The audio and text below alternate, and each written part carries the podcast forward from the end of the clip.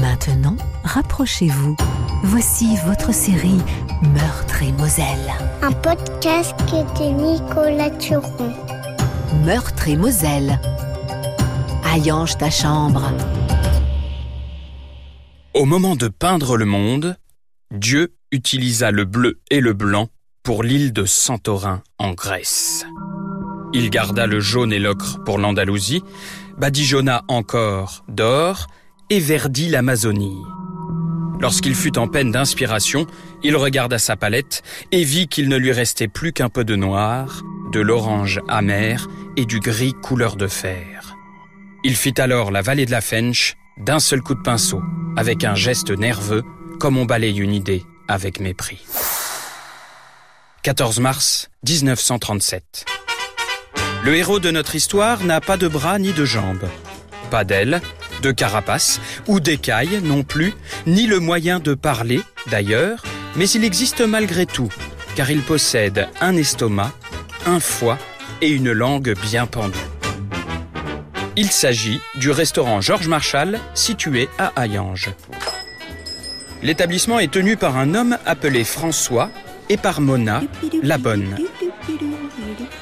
C'est le restaurant Georges Marshall, mais tout le monde l'appelle La Bascule, car il a la particularité de posséder, devant les deux volets de marche qui mènent de la porte d'entrée au trottoir, une plaque de métal qui pèse les véhicules à bras.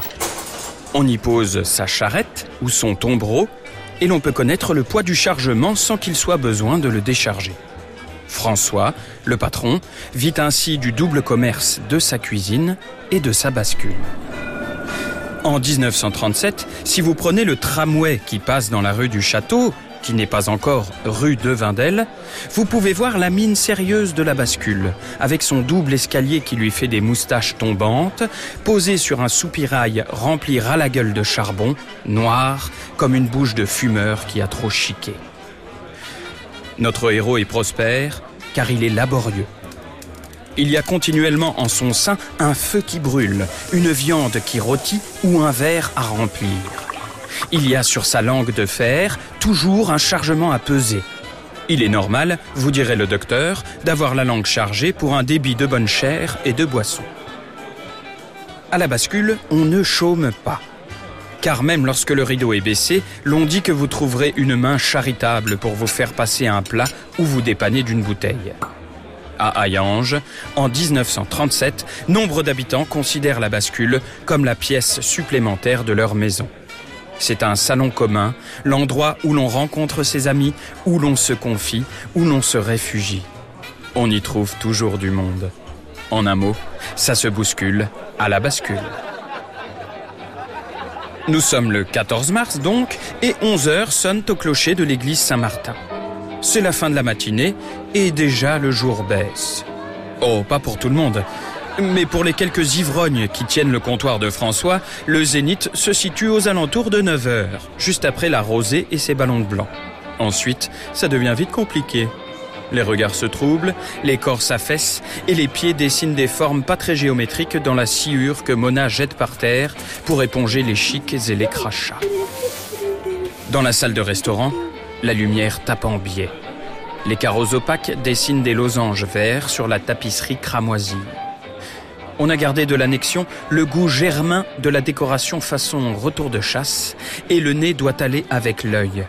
Dans toute la salle, ça sent le gibier et l'oignon. La bascule a le ventre qui gargouille, c'est qu'on lui chatouille l'estomac de l'intérieur.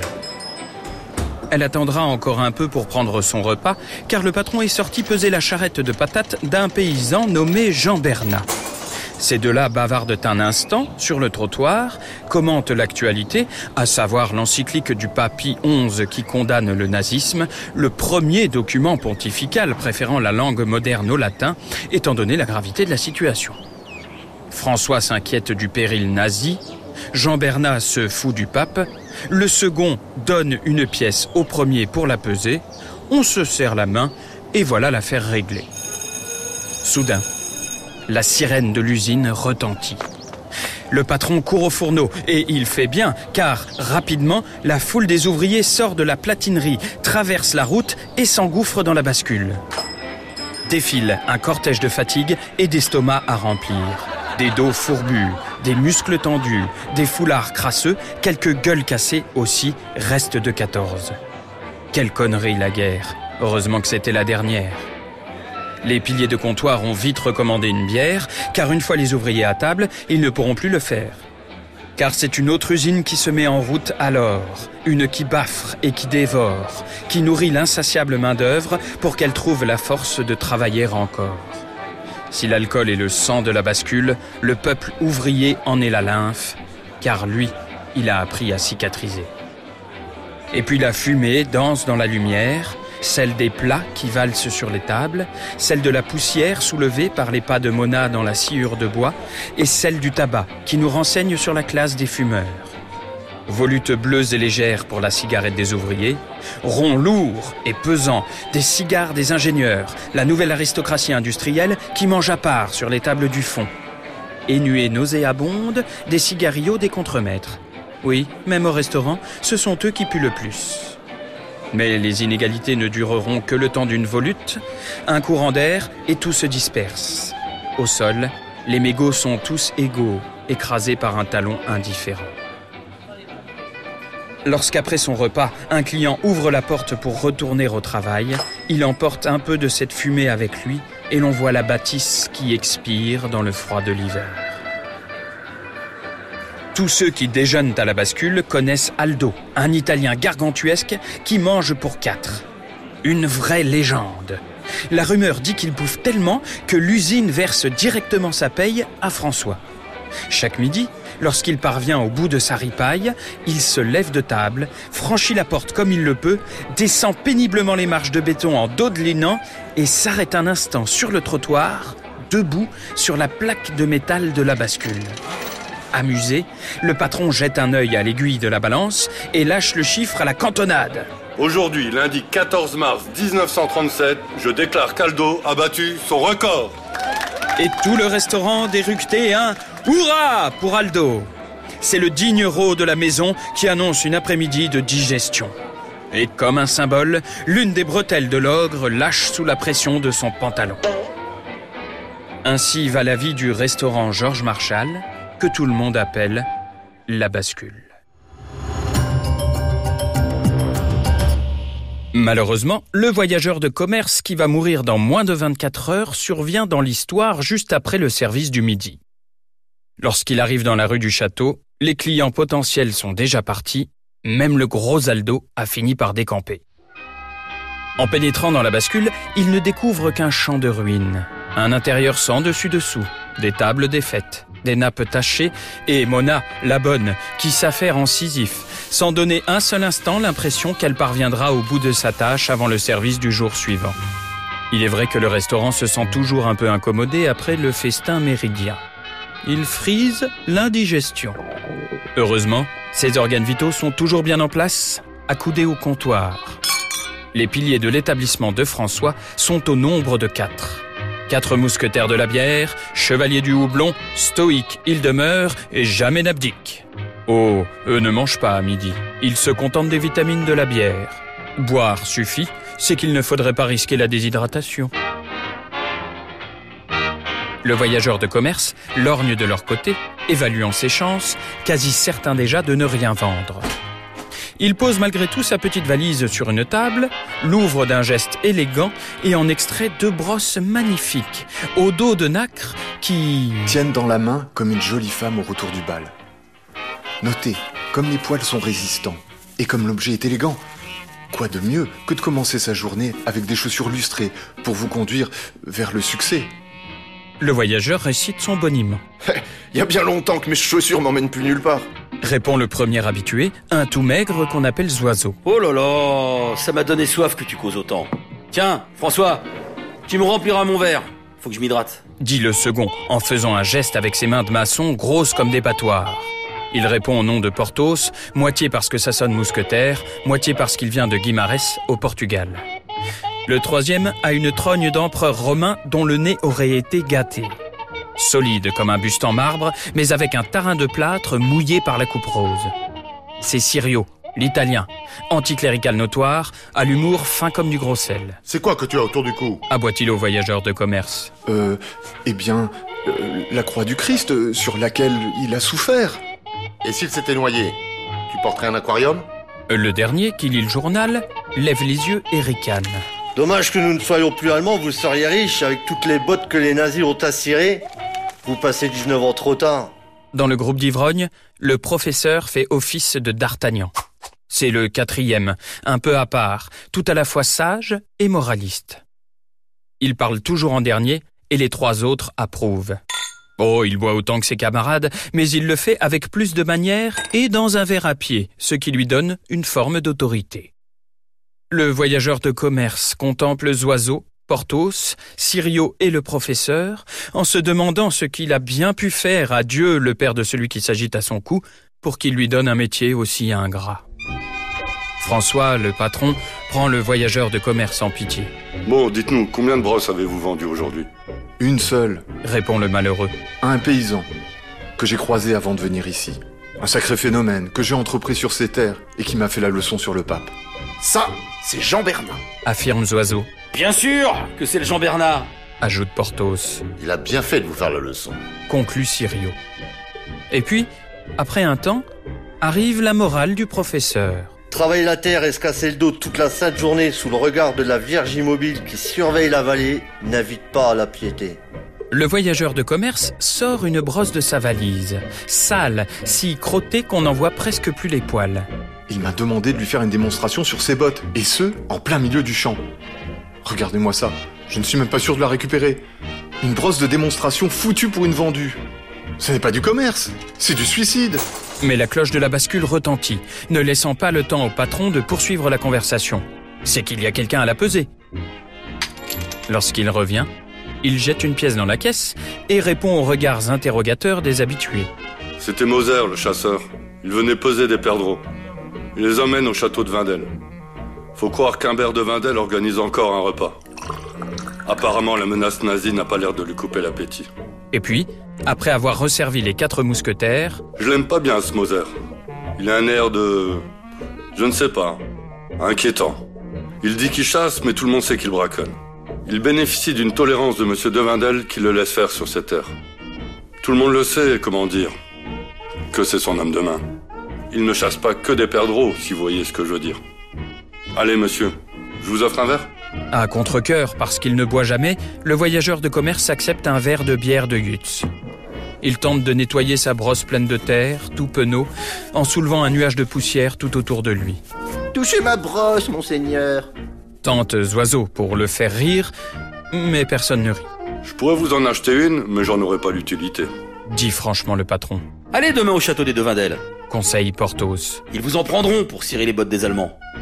Le fascisme, c'est du poivre pour les faibles caractères. Annonce le professeur. Ça flatte tous ceux qui trouvent malin d'assassiner, qui haïssent l'autre parce qu'ils en ont trop peur, à défaut d'apprendre à le connaître. Le silence s'installe. Pardonnez-moi, auriez-vous une chambre pour la nuit? Finit par demander le voyageur de commerce. Je ne ferai plus d'affaires aujourd'hui. Bien sûr, Mona va vous préparer un lit. Et le voyageur de replonger le nez dans sa bière, rendu trouble par la terre de la brosse qui s'y est déposée. Oh, ne trouvez-vous pas qu'elle a un goût de foin? Demande-t-il aux quatre mousquetaires. Non, mais toi tu devrais avoir le goût d'aller te coucher, hein. Tu ne sais vraiment plus ce que tu dis. Alors on tire les rideaux et l'on éteint les lumières. Les paupières lourdes du restaurant se ferment pour ne plus voir la vallée sur laquelle la nuit est tombée. 15 mars 1937, le jour d'après. Dans la bascule, Mona est toujours la première éveillée. C'est elle qui allume le grand poêle, qui met l'eau à chauffer pour le café. C'est elle qui passe le premier coup de balai, qui ramasse les bouteilles de lait, le beurre et les œufs déposés par le garçon de ferme et qui les descend à la cuisine. Elle qui monte les bouteilles de la cave au bar. C'est elle encore qui met le beurre dans la poêle pour y faire dorer le pain trop dur et y jeter les premiers oignons à frire qui, très vite, parfument l'atmosphère. Chaque matin, c'est pareil.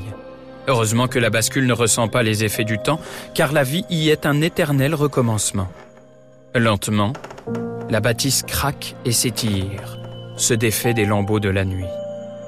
Vite, Mona s'agite, secoue les nappes par la fenêtre, jette un œil sur l'aiguille de la bascule, remet un tableau qui penche droit tape le coussin de la chaise d'Aldo, dont la paille menace de céder sous son poids chaque jour un peu plus, puis revient à l'aiguille de la bascule qui, au lieu d'être alignée parfaitement sur le zéro, indique 62 kilos. Ça, ça n'est pas normal. Mona tapote doucement sur le côté du cadran qui protège la précieuse mécanique, mais après avoir absorbé les secousses, l'aiguille revient parfaitement en place. Alors la bonne tape plus fort. Hum, rien à faire. La machine est déréglée, le patron ne va pas être content. Ou alors... Ou alors il y a quelque chose sur la bascule. Mona se précipite dehors et pousse un cri strident qui finit de réveiller la maison. Étendu sur la plaque de métal comme un quartier de bœuf sur le billot d'un boucher, le voyageur de commerce gît, blanc et déjà froid. La mort ajoute de la rigidité à son port naturel, engoncé dans son costume de représentant. Pas de sang, pas de traces de lutte, juste un sommeil éternel qui ne se dissipera pas et qui fait écho au jour de brouillard qui se lève. Hier, je l'ai entendu parler de suicide. Affirme Zoiseau. Les quatre mousquetaires sont arrivés au comptoir avec le jour pendant que l'on évacuait le cadavre. Serre donc un verre à cette pauvre Mona. Ajoute l'escogriffe. La bonne est effondrée, assise sur la chaise d'Aldo qui craque sous le tressautement des sanglots. Derrière elle, une scène de chasse peinte qui montre un cerf pendant l'alali fait comme une bulle qui révèle ses pensées. À côté, François, le patron, essaye de la réconforter. Les affaires ne marchent pas bien en ce moment, ma chère Mona. Certains hommes sont fragiles. Et ils en viennent à la dernière extrémité, vous savez. Et pourquoi que ce ne serait pas son patron qui l'a liquidé pour dégraisser sans en avoir l'air? J'en ai connu des moins scrupuleux que ça. Je vous le dis, un jour, c'est toute cette vallée qui sera tuée par les patrons. Ne dis pas n'importe quoi. Rectifie François. Nous avons les meilleures divisions de hauts fourneaux de France. On vient de partout pour travailler ici. Tu en es la preuve vivante et portugaise. Il ne faut évidemment pas crier avec la meute, ni enfoncer les portes de l'évidence. Mais ce Moser que vous avez croisé hier, à la mort au bout des doigts, il sait comment braconner, chasser, empoisonner. Et il pose toujours ses victimes sur la bascule pour les facturer à Devadel, comme un chat rapporte l'oiseau à son maître. Je ne sais pas pourquoi ni comment il aurait pu commettre ce crime, mais je sais qu'il aurait pu le faire. Un frisson parcourt l'échine des hommes dans la salle. La lumière vire au gris. Les carreaux semblent se rétrécir. Seul Sirio, le bouffeur de curé, n'a pas encore émis d'hypothèse. C'est la Vierge qui porte malheur, c'est sûr. J'ai toujours été contre sa fabrication. Il y a 35 ans que je le dis. Il ne faut pas imposer ça à toute une vallée sous prétexte que la vieille Madame Junger a donné de l'argent pour. Une vallée qui vit sous le regard d'une vierge, ça fait des martyrs. Mais le quatuor d'inspecteurs est interrompu par la porte du restaurant qui s'ouvre avec fracas. Le docteur Dayange fait son entrée. C'est un petit homme replet, transpirant, dans un costume taillé trop serré. À moins que ce ne soit le docteur qui ait grossi ces dernières années. Il a l'air très embarrassé.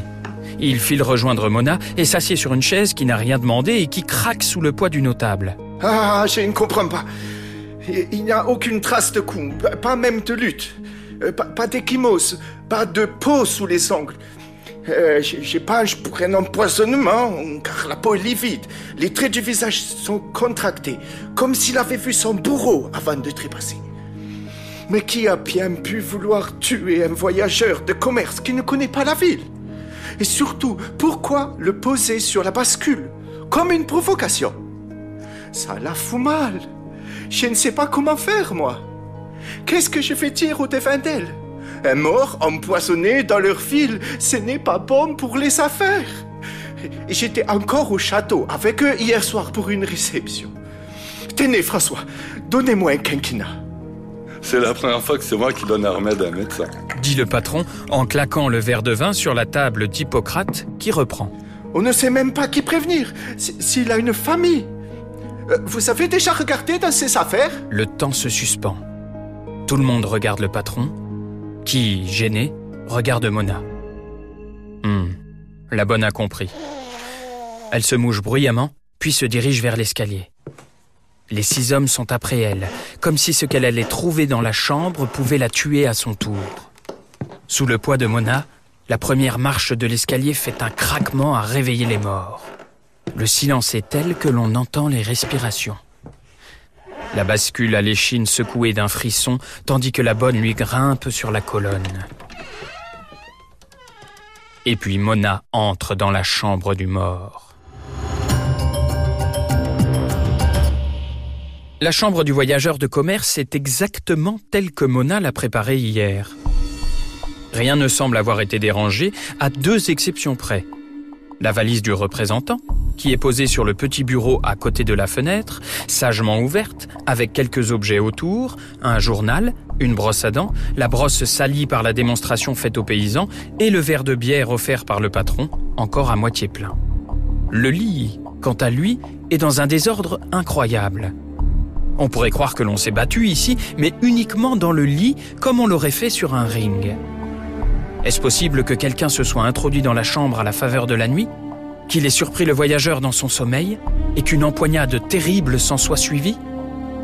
À la simple idée de l'assassin rôdant dans les couloirs à quelques mètres de sa chambre, Mona blêmit. Et si le tueur était encore dans la maison? Et s'il rôdait à l'étage? Il aurait pu ranger sa chambre dit soudain une voix forte. Mona sursaute et se retourne. Oh, ce n'est que François, le patron, qui est monté à son tour et qui constate le désordre de la couche. Et voilà les deux qui flairent, qui hument, qui farfouillent. À la une du journal, il voit la photo de Pi XI à côté de celle d'Adolf Hitler. La brosse est sale, la bière est trouble. Aucune photographie personnelle dans la valise, juste du linge propre et soigné, rien qui ne puisse renseigner nos enquêteurs sur une quelconque attache personnelle. Je vois. Rien que de très normal. Voilà la difficulté. Analyse le professeur en écoutant le récit de la fouille narré par le patron et sa bonne, redescendu derrière le comptoir. Nous parlons d'un individu discret et ordinaire, presque transparent, ce qui rend le mobile du crime plus difficile à imaginer. La majorité de nos compatriotes fait partie de cette humanité qui suscite l'indifférence. Et puis, en saisissant le journal du voyageur de commerce qu'il brandit devant lui, C'est par ce chemin que le fascisme advient, croyez-moi. L'extrémisme flatte le besoin particulier d'exister de ceux qui ne sont rien. Ils pensent trouver là un moyen d'exister plus fort que les autres, quitte à les piétiner. lorsque la foule des ouvriers arrive ce midi-là, le brouillard ne s'est toujours pas levé sur Hayange. La bascule semble couverte d'un linceul. Mona, François et les quatre mousquetaires réalisent immédiatement que tout le personnel de l'usine est au courant. Par on ne sait quel miracle, la rumeur s'est propagée de chaîne en chaîne, dans les travées et entre les coulées, s'est frayé un passage dans le bruit des machines pour nicher la suspicion dans les esprits. Tout le monde se regarde en biais. Les mines sont crispées. Le restaurant se tait. Dans la rue du château, autour, les rideaux se tirent et l'on s'épille. La bascule a l'impression que ses voisines lui jettent des coups d'œil en coin. Ceux qui ont vécu cette histoire disent même que ce jour-là, Aldo ne reprit du ragoût que trois fois. Après le service, l'ambiance vire carrément au morose. Les piliers ont la mine tellement basse qu'ils ont le bout du nez qui trempe dans la bière.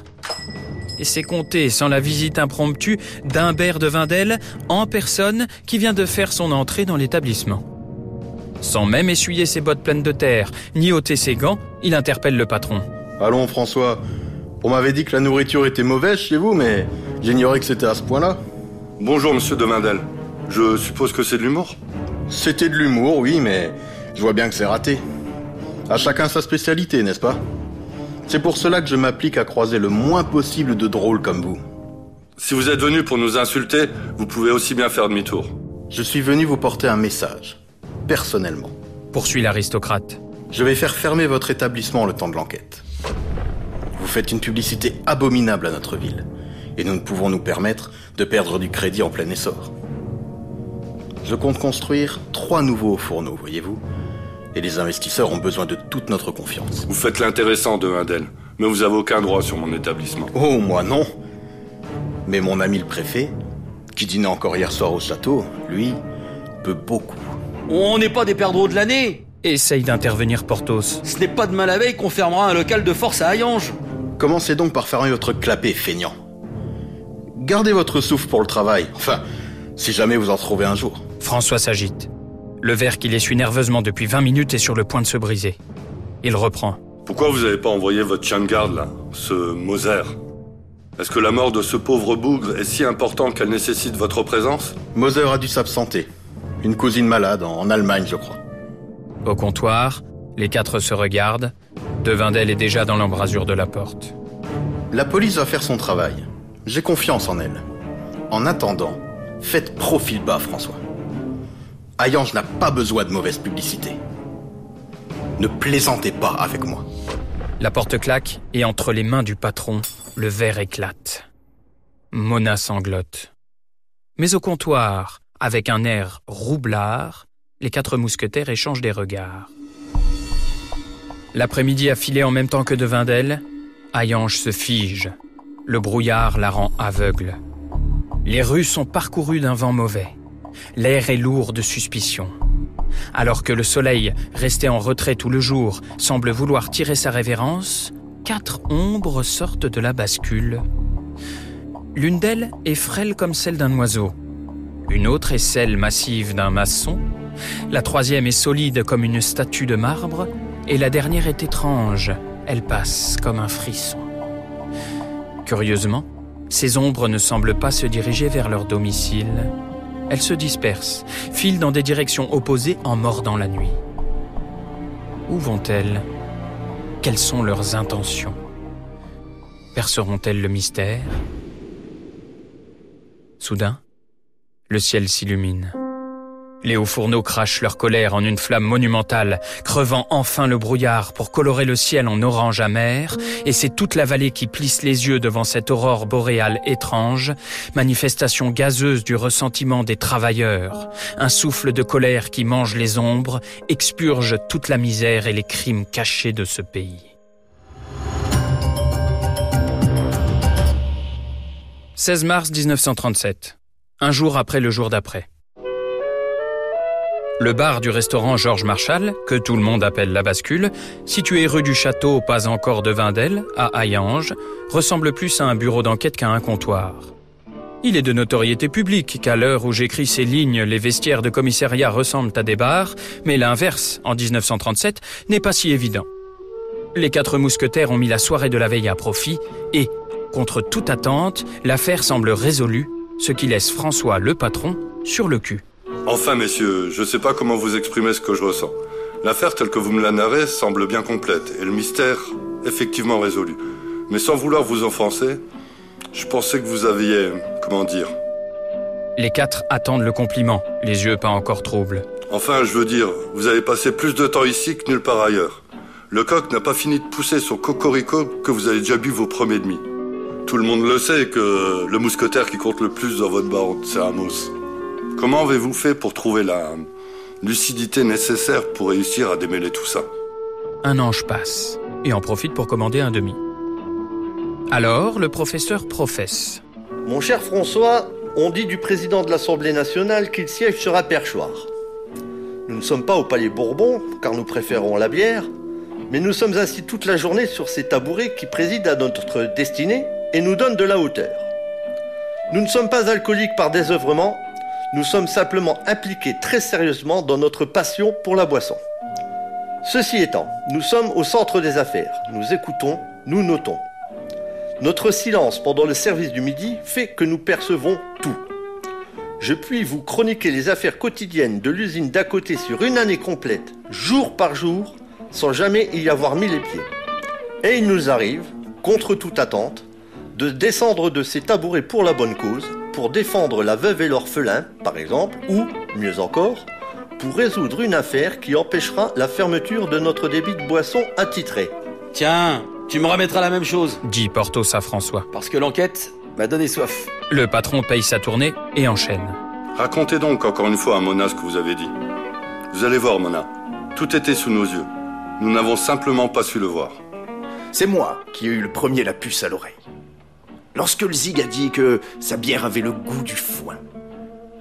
J'en entends des conneries à longueur d'année, mais là, faut dire que cette bière, je la connais mieux que n'importe qui. Je la bois toute la journée. Je sais quel goût elle a. Du foin, n'importe quoi. J'ai aussi remarqué que son verre était tout trouble. Sûrement la faute à la terre qui était tombée dedans lorsqu'il a agité sa brosse foutue comme un désespéré pour essayer de la ravoir. Alors hier au soir, j'ai filé chez le Jean Bernat pour lui poser deux trois questions. Quant à moi, je suis allé chez le médecin. C'est pas tant que je suis malade, il y a longtemps que je sais ce que j'ai, mais pour me rencarder, mine de rien, côté poison. Avec un ou deux billets, le docteur a tout lâché. J'avais ce qu'il me fallait. Où est-ce que t'as trouvé cet argent? L'interrompt François. T'as une ardoise tellement grande ici que je suis à deux doigts d'ouvrir une carrière et de vendre des tuiles. Bah dans ta caisse, pardi. Je me suis servi pendant que vous fouilliez la chambre à l'étage. Fallait bien que tu participes aux frais. Le patron n'a pas le temps de s'énerver car Sirio enchaîne. De mon côté, je suis monté à la Vierge. Je bouffe du curé et du fascisme depuis que je suis né. Je vous rappelle que je viens d'Italie. Ça fonctionne ensemble, ces bêtes-là. L'un finance l'autre, qui l'absout. Je sais très bien où se cachent les assassins comme Moser. Parti chez une cousine en Allemagne, mon cul. Il était là-haut à prier pour son pardon et à chier dans son froc. Sûr qu'il avait fait une grosse connerie. Je n'ai eu qu'à le cueillir comme un gamin pris en faute. Seigneur Jésus, c'est Moser l'assassin? S'écrie Mona. Pas du tout. Et laisse Jésus tranquille. Attends donc la fin. Tempère le rital en désignant le professeur de la main. Ce dernier poursuit. Je me suis rendu au château chez Albert de Vadel. Il n'aurait pas dû nous dire qu'il avait l'intention de bâtir trois nouveaux fourneaux. Car le seul endroit où il peut le faire, c'est sur les terres de Jean Bernin. Or, vous savez comme moi que ce dernier ne vendra jamais à un de Vadel. Quand j'ai trouvé le paysan hier au soir, il était effondré. Ses vaches étaient malades. La moitié du troupeau était sur le point de crever. Il comprend rien, qui gueulait. Il comprend rien. Moi, j'ai compris. Monsieur de Vadel a demandé à Moser d'épandre du poison dans les pâtures pour faire crever les vaches.